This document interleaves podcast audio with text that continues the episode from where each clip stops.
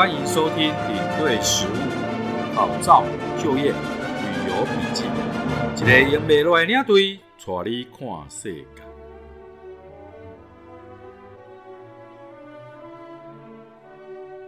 嗨，各位小伙伴，大家好！哎，上一次呢，我们讲到了第二十四条，啊，可规则与旅行业之事由自行程延误时间嘛，对不对？好。那我们就继续下去喽，好，请各位再加加油啊，就快要讲完了。那么第二十四条讲的就是呢，如果有规则于就是旅行社，然后延误时间嘛，哈，延误时间，那有增加什么支出的话，当然是旅行社负担。可是呢，旅旅客还可以就其时间的浪费，然后请求赔偿，按日按日请求赔偿。好，比方说呢，我们举个例子啊，比方我们要去用餐了啊，中午要用餐。结果司机呢，呃，迷路，哇哇哇，差点塞一堆啊，就浪费了这个三个小时啊。本来是午餐变成下午茶，好，那下午又有一些行程要走，对不对？那本来要走很很快，要这个怎么要可以慢慢的悠闲的逛街啊，走完的，可能没有办法了，变成这个去到当地呢，拍个照啊，十分钟散人啊，对不对？好。那就这样子呢，一整天下来呢，如果说延误行程的时间呢，算一算呢，有超过五个小时，那就要算一天哦，哦，就要算一天，好，那么基本上是这样，在欧洲是这样子，它用车的时间是固定的，哦，欧盟规定呢，这个用车的时间是十二个钟头，那很抱歉，那你无论呢，你遇到塞车啊什么，不管了，反正你就是十二个钟头之内，你还是要把它完成。那你就变成有一些行程今天没有办法走，要不就明天走，那是幸运一点，明天还可以走啊，对不对？可是多少都会延误到行程嘛。那如果超过五个小时以上的话，那就算一天就要赔钱哦，哦就要赔钱。那这种怎么赔呢？其实就全部的日数，然后把那个平均下去，比如说旅游费是十万块，那么全部呢旅游日数是十天，那十万除以十，就一天就一万，好，那你要赔多少？呵 呵，这刚的是几万哦，很可怕哦。好，那么第二十五条，旅行业呢弃置或留置旅客，就是把，就是跨栏可以送个大礼过我啦哦。对，这种情况其实几乎不太可能发生哦，因为没有人会白目到这种程度。但是如果从旅客的立场呢，他心理上觉得他被遗弃的，这种倒是曾经有这样子的案例了哦。那么对领队领队来讲是不可能说故意把客人留置在当地的，你怎么在讲霸行两个对不对？哦，你两个回等来咖你狗啊，你都要霸个嘴对不对？所以一般来讲呢，这种状况啊很难得才会发生，不太可能会发生。哦，但是如果万一发生，反正就是五倍的违约金就对了啦。哦，看他被弃置多久嘛，就五倍的违约金。那当然有一些状况是所谓的双方见解的不同啊，双方见解的不同，但是这个我们后面再跟各位说啊。反正二十五条就是恶意弃置啊，罚罚五倍。OK，来，那么接下来呢，第二十六条，二十六条啊，那么旅游途中因不可抗力或不可归责于旅行业之事由啊，致旅游内容变更的时候，那该怎么办呢？好好。那么你在这个旅行的途中，就有什么火山爆发啦、土石流啦、热多吼啦，哈啊，这些行动不可归责于旅行社，哦，因为天要下雨，娘要嫁人，对不对？你你也没有办法，对不对？因为这样的原因，你没有办法按照正常的旅程交通时速，你必须要这个变更，为了维护这个安全嘛，不可能土石流啊，你可不可以硬冲啊？哈，对不对？哦，或是。都已经下大雪了，大雪封山了，你还要硬逼着大家上山，不可能嘛？啊，所以你必须要换地点，啊，换地点。好，那如果有换地点增加的费用，那这要谁付？旅行社付，不可以跟旅客收。如果有减少的话呢，要退还给旅客。好，所以这个条款是不是比较倾向于这个呃消费者？好，比较倾向于消费者。好，如果呢旅客觉得说啊人。落大雪，袂当上山，我就是要看山呀，对不对？哈，那怎么办呢？那他如果不同意，他可以终止这个契约啊。哦，终止契约之后呢，就怎么样？就请求这个旅行社垫付那个费用，把他送回去，就是送送回台湾。那到达之后呢，附加年利率几趴呢？这个就还给这个呃旅行社，好，就是这样，好，OK。那第二十七条，那个旅游期间不可归责于乙方的事由，哦，以致甲方搭乘，就是不可以归责于旅行社啦。啊，结果你搭这个船啊，游客搭船的时候受到损害，比如说哈，以前考，我记得考试的时候考过一题，你坐火车时时阵呢，无小心手指，哦，手指。手指头，哦，迄个迄个门给我夹掉，受伤啊！啊，这边垂上虎肩，好，那这上面二十七条写的，应由各该提付提供服务之业者直接对甲方负责。好啊，旅行社要干嘛呢？不是在旁边拍拍手了哈，旅行社要善尽善良管理人的注意，协助甲方求偿。好，意思就是你的手手指头，哦，迄个。诶，了火车的门夹掉啊！吼，啊那，旅行社的爱呢，去甲迄种火车公司讲，哎，夹着外人客啊！吼，你爱这个安排这些后续啊，哎呀，赔偿啊，是安怎？大概就就是这样的一个责任归属。好，第二十八条，旅客终止契约后的回程安排，那他终止契约后，其实刚刚之前就讲过了嘛，对不对？就是呃。旅行社可以帮他送回来，然后你钱就帮你垫付那个钱嘛，对不对？哦，可是呢，如果是旅客自己自己，因为他自己的行为，所以他呃不要继续了，要终止契约的话，哦，要终止契约的话，那当然就是旅客要自己负担那个费用啊。他们可以来开工博钱，啊，属要让帮你垫付，啊，旅行社也不可以那个拒绝啦。但是要加利息付回，就是这样子而已。啊，如果说旅客退出来了之后呢，哦，他不参加这个活动之后有节省什么费用的话，那旅行社还是要还给这个旅客了。大概就是这样子，哦，大概因为这样子。好来，那第二十九条就是出发后旅客任意终止契约的事情，这类刚刚讲的这个状况。好，好，过来就是三十条，旅行业之协助处理义务。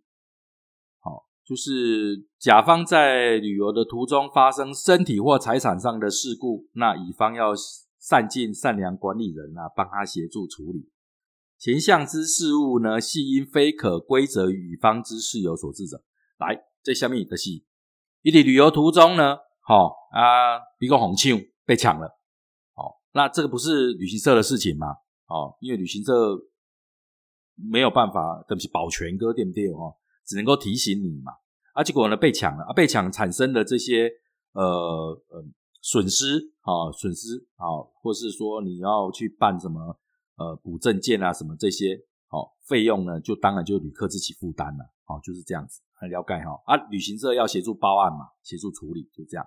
那三十一条，旅行业应投保责任保险及履约保证保险，基本上这是一定要保的。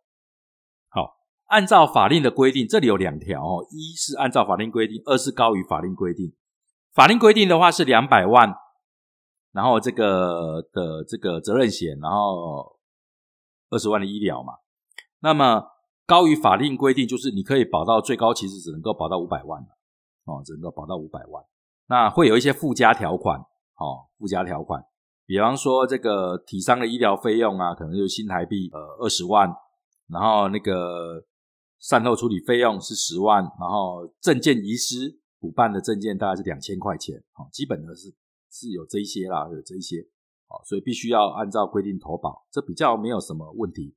那这边要提醒的各位小伙伴就是说，一定要建议旅客，如果去欧洲的话，他可以多投保旅行平安保险或是这个生根医疗保险，好，生根医疗保险，好，去欧洲的话，切记这个很重要，好，这些很重要。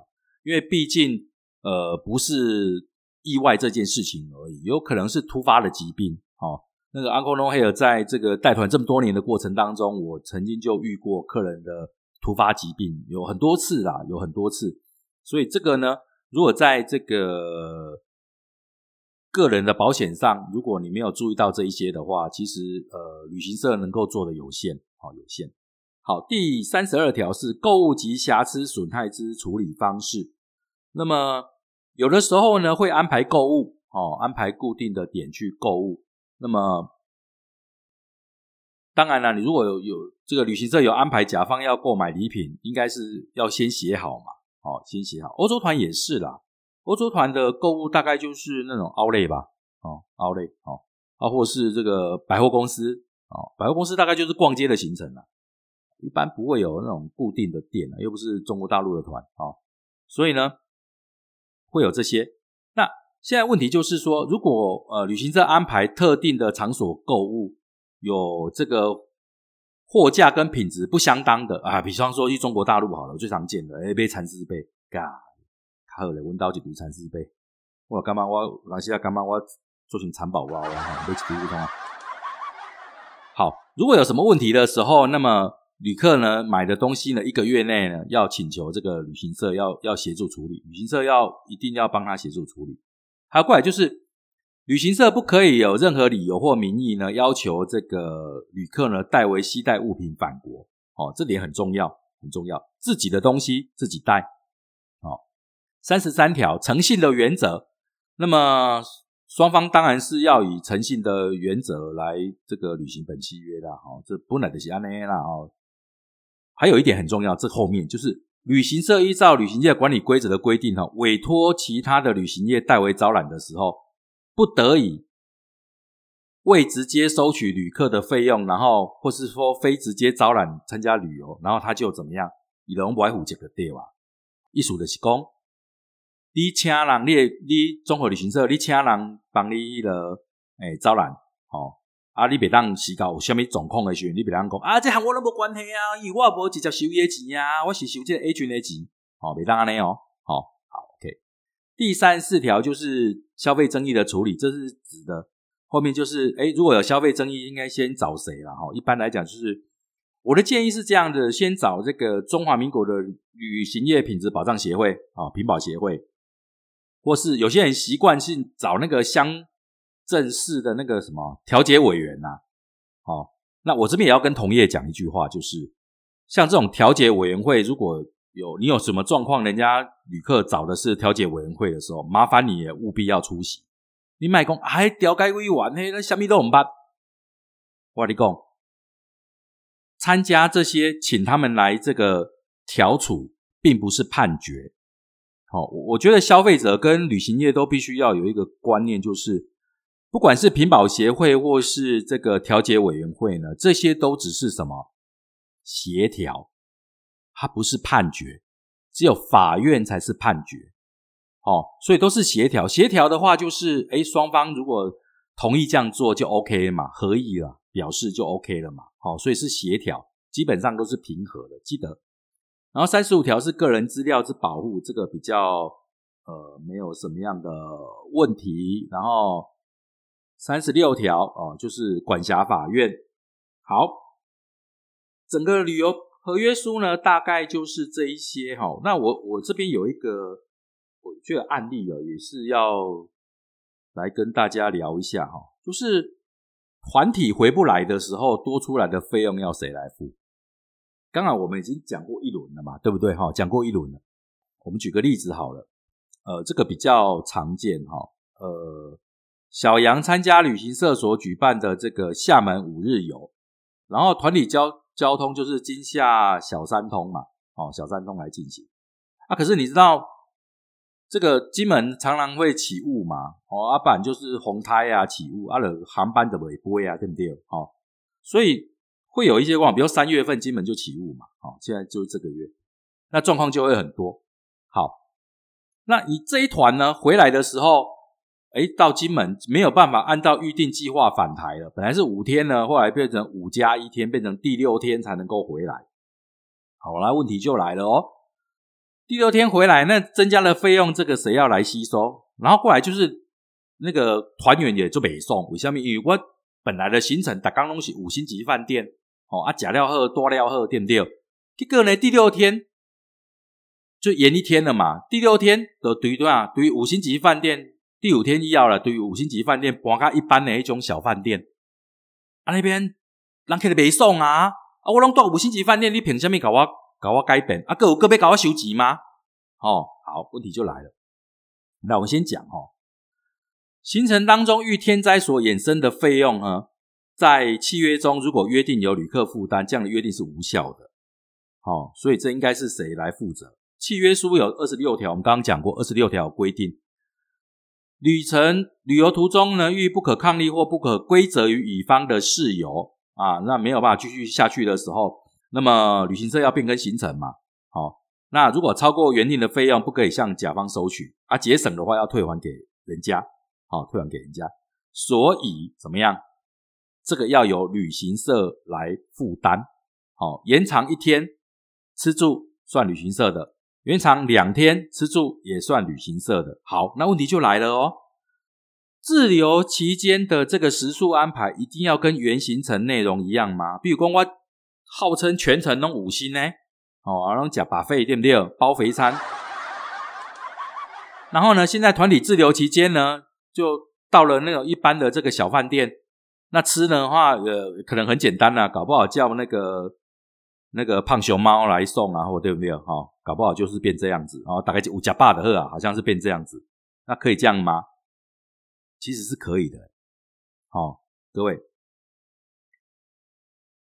旅行社只要安排合法业者提供的服务及设施即可。这是契约第二十六条。好，为什么？因为你的旅游行程这中间。契约的等级呀，契约写的等级跟内容，他都已经做完了嘛？他现在是因为不可抗力的事由，团体被迫滞留，无法顺利返程。那这个钱是旅行社在付的，那你不能够要求旅行社还让你住五星级饭店吧？啊，你要把你一多多少五缸呢？啊，那录音下的话多更一减，好，对，所以这个已经不是契约所规定的旅程范围了。那么旅旅行社呢？自然不会跟原定行程内容的时速等级相当，好，因为这所有的额外支出都是旅行社自行承担的，不可以跟旅客收收取，所以他只要安排合法的业者提供的服务就可以了。好，那一般来讲，其实在责任险里面是这样的哈，责任责任险里面是有呃有延长的部分呢，就是这种衍生的费用的话，一般是一个人一天是两千块钱。那一个房间的话，两个人住，对不对？所以一天大概就有四千块的 budget 啊。那么旅行社一般安排的住宿大概就是大概两千上下了，因为他还要吃饭呐，还要还要安排车子去机场啊，干嘛的这一些哈，差不多就是这样了。哦，但是如果旅行社如果没有办法那个找到大概这个项目的，他大概就是要再上去嘛。那多的就旅行社多付了。哦，本来旅行社是可以用保险来支付掉一点点的。但是有的时候很难，比方说冰岛，冰岛发生这个火山爆发的时候，那团体都被陷在冰岛嘛。那冰岛随便一个饭店一个晚上一两万块台币啊，所以你说保险再怎么支付也不够付啊。我说真的也不够付，完旅行社下去是花起来是很可怕的。哦，所以还是要看地方，所以这点很重要，就是团体回不来多出的费用其实是旅行社来负担的哈。我想这个呢，也提供给我们小伙伴做一个参考。那再来就是，哎，这个是我我们在带团里面常常发现的，就是好这个例子，你的东西在游览车上或是餐厅内东西被偷的话，这个要算谁的？好问题对不对？好好问题对不对？好，我们举个例子好了。好，那个小明跟小花啊，他们参加这个呃。和比法啊，这个旅行团，你也知影经过法国巴黎，就是爱买物件嘛。你也无买巴，无买物件去巴黎买创啊？难道你真正去看博物馆嘛？有啦，有要看博物馆的是说这人的啦。好，那买了一堆东西的时候呢，好了，问题就买了一大堆，然后要去吃饭。啊，你爱物件都没炸，去去食饭吗？哎，这时候我经常会遇到客人这样跟我讲，客人就会问我：那领队，那买的东西可以留在车上吗？你要怎么说？很多领队就会不假思索的说：“可以呀，因为司机都会在车上，所以没有关系啊。”第二，嘿，是因为你唔捌出代志哦，所以你拢安尼讲哦。结果呢，这个小花哈就去去用餐了，啊，就用完餐之后呢，回来啊，发现怎么样？发现东西都不见了，车门被敲破，车上的东西被偷了，啊，那边装。算谁的？哦，小花就认为说啊，伊的物件红偷伊啊，啊，我留伫车顶啊，啊，你甲我讲，你甲我讲，迄个车司机拢会留伫车顶，我毋较放心，对毋对？啊，结果你拢无啊，我物件说你爱赔，你还对爱赔，好，好，问题就来了哦。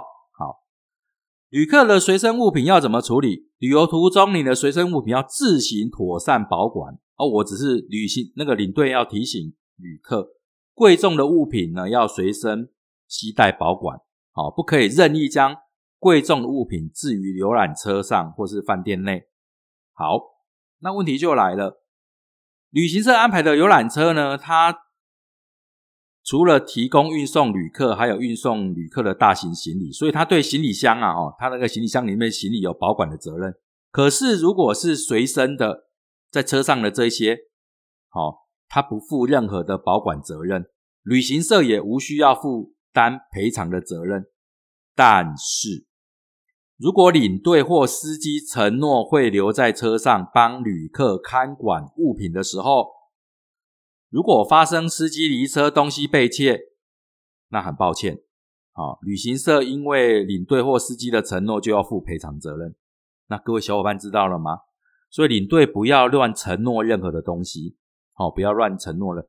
一般来讲，我们的做法是这样的哈，像有经过巴黎的话，我们都会事先跟这个客人讲哈，你你你从台湾买那个很便宜的那种环保包啊，好环保袋子，好，那把这些名牌呢包包都放进去，一个大大袋子或者大的那个打球用的那个大的那个行李袋啊，都把它塞进去，然后那些名牌的纸袋子啊，把它。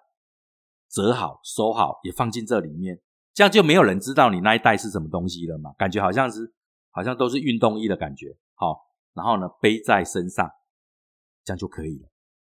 好，你千万不要大咧咧的像那个呃我们对岸的人民这样子哈，那个 LV、Gucci、Prada 哦，选那样哦，全部的袋啊拢伫身躯啊呢，哦你动向啊，哦全部都背在身上哦，那属于。小偷一看就知道啊，这何给啊？哦，啊不偷你不抢你，要抢谁啊？对不对？好，所以这个非常的重要哈，这个是一个很重要的案例。游览车上的东西如果被偷的时候，那当然了，我们也会针对就是如果证件被偷啊这些呃紧急事件的一些处理。好，我们在后面的那个单元里面呢，会慢慢的一步一步的来这个呃把这些东西呢都告诉各位伙伴。那么这边再讲一个案例好了，我觉得时间还有一点嘛，哈，我们来再讲一个案例，就是呃，领队呢擅自做主呢变更活动的内容，哦，这个问题很大哦，哦，这个问题很大。基本上呢，我们就是按表操课，哦，按表操课，上面怎么写我们就怎么做，哦，怎么写就怎么做，远挑就是真的是远挑，哦，你也不要想说我会开到旁边去，因为。会写远眺呢？这个景点肯定是时间不够，对不对？好，那入内参观一定就会入内参观，好，含门票就是含门票，这个基本上现在都写的非常清楚。那个这个案例是怎么样呢？来，我们来讲这个案例，好，就是领队擅自做主变更活动内容。那个小明跟小花呢，他们两个参加这个蜜月旅行，哦，蜜月旅行，法瑞伊亚蜜月旅行，以前很流行啊，现在比较少。那么飞机抵达巴黎之后呢？因为时差的关系嘛，哈，啊，所以晚上吃完这个晚餐呢，啊，走蓝光被当一休困了。哦，理论上正常在行程的安排也是直接就回去休息，也不太可能就是还有其他的行程，而且晚上也没什么好逛的。我讲真的，我银行盖不一样。那么，但是问题是这个领队哈，他 第一天他就卖了自费行程，好，明天就卖了自费行程。晚上的自费行程基本上就是这个红魔坊的秀嘛，哦，可是红魔坊它有几个几个梯次嘛，哦，几个梯次，啊，你如果订不到前面的，就会变成再下一个梯次啊，哦，下个梯次就九点过来就十一点，撸来撸哇，你的很麻烦呐，哦，很麻烦。那这个领队的状况就是，哎，这个原先安排是九点的自费嘛，啊，结果呢买不到红魔坊买不到，一鬼都要顶十点的丽都秀。你知道这这两个地点是不一样的哈，丽都秀是在香榭里舍大道，那红磨坊是在那个另外边蒙马特那那头了哈。所以呢，这个当他跟这个团员宣布的时候，啊，团员醒讲，嗯，啊，你的当初搞阮讲迄个红磨坊啊，为什么变做丽都咧？哦，啊，有人不爱去啊，啊，你就是讲啊，票都买啊，钱嘛付啊，无要我赔嘛，对不对？哦，当然啦，这种做法会有一些问题，就是团员就不情愿呐，心不甘情不愿。啊，你心中已经有一个结了，丽都秀再怎么好看，你都会觉得它不好看。哦，人是这样子哦，哦。我事实上，我个人认为啦，红磨坊的秀跟丽都的秀都很好看哦。但如果你心中有那种感觉的时候，而且人家一辈子搞不好就去法国这么一次啊，哦，你跟他说丽都秀很好看，问题是他不觉得好看呢，因为他觉得红模仿秀才是第一呀。哦，这是人的心理问题了。哦，所以对领队的就北送哎嘛，对不对？我们不来玩，你该这边送爱啊拐。小花型蜜月旅行嘛，对不对？啊，出发前就说，啊，过蜜月旅行，所以房间要一大床，一张大床很重要，一张大床。哦，结果抵达巴黎的时候，这个是两小床。哦，其实这个常常发生。哦，因为有时候团一多的时候呢，你写的那些备注啊，那个 OP 就会说不晓得眼睛被某种那个那个海中的生物糊到一样。哦，应该就是喇叭狗对吧？就没有看到，那没有看到呢？一般来讲，就领领队就会反映嘛，跟领队反映。那请领队要跟台北联络啊，哈。可是领队通常都会有一个问题哦，我觉得做这么久哦，越越老老也不能说越老，那也公话就老，越熟练的领队呢，越会怎么样？因为想说这个是小事哦。其实我我们做到做到现在哦，我们有一个很深的感受了。你永远的心态都要保持第一天开幕的心情，就是你如果开一家店，哦，不管你是做十年的店还是二十年的店，你永远要保持第一天开幕的精神，就是兢兢业业的，好，客人的小事就是你的大事。所以呢，一般领队遇到这样的状况，他可能就是啊，不要紧啦，我的甲本店协调节的档啊，哦，但是你要知道的，真的没有那么容易啦，哦。因为你这边上面就是 twin 啊，两张床，你现在变成一 single 的大床不太可能了。其实比较好的方式就是，也不用打回台北了，就直接跟当地的地接那个联络电话，直接就就处理了，把后续都把它处理完。哦，这是最快。当然也要通知一下公司。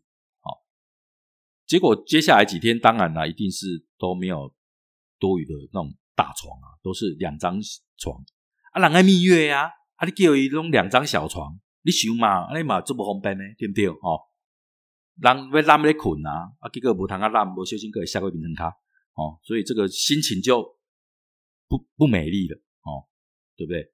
然后呢，本来要看这个红模仿秀，啊，结果个变成丽都秀，更更不美丽，哦，所以呢，第一天的北送啊，搞最后一缸弄安怎北送，哦，所以那回来就会怎么样？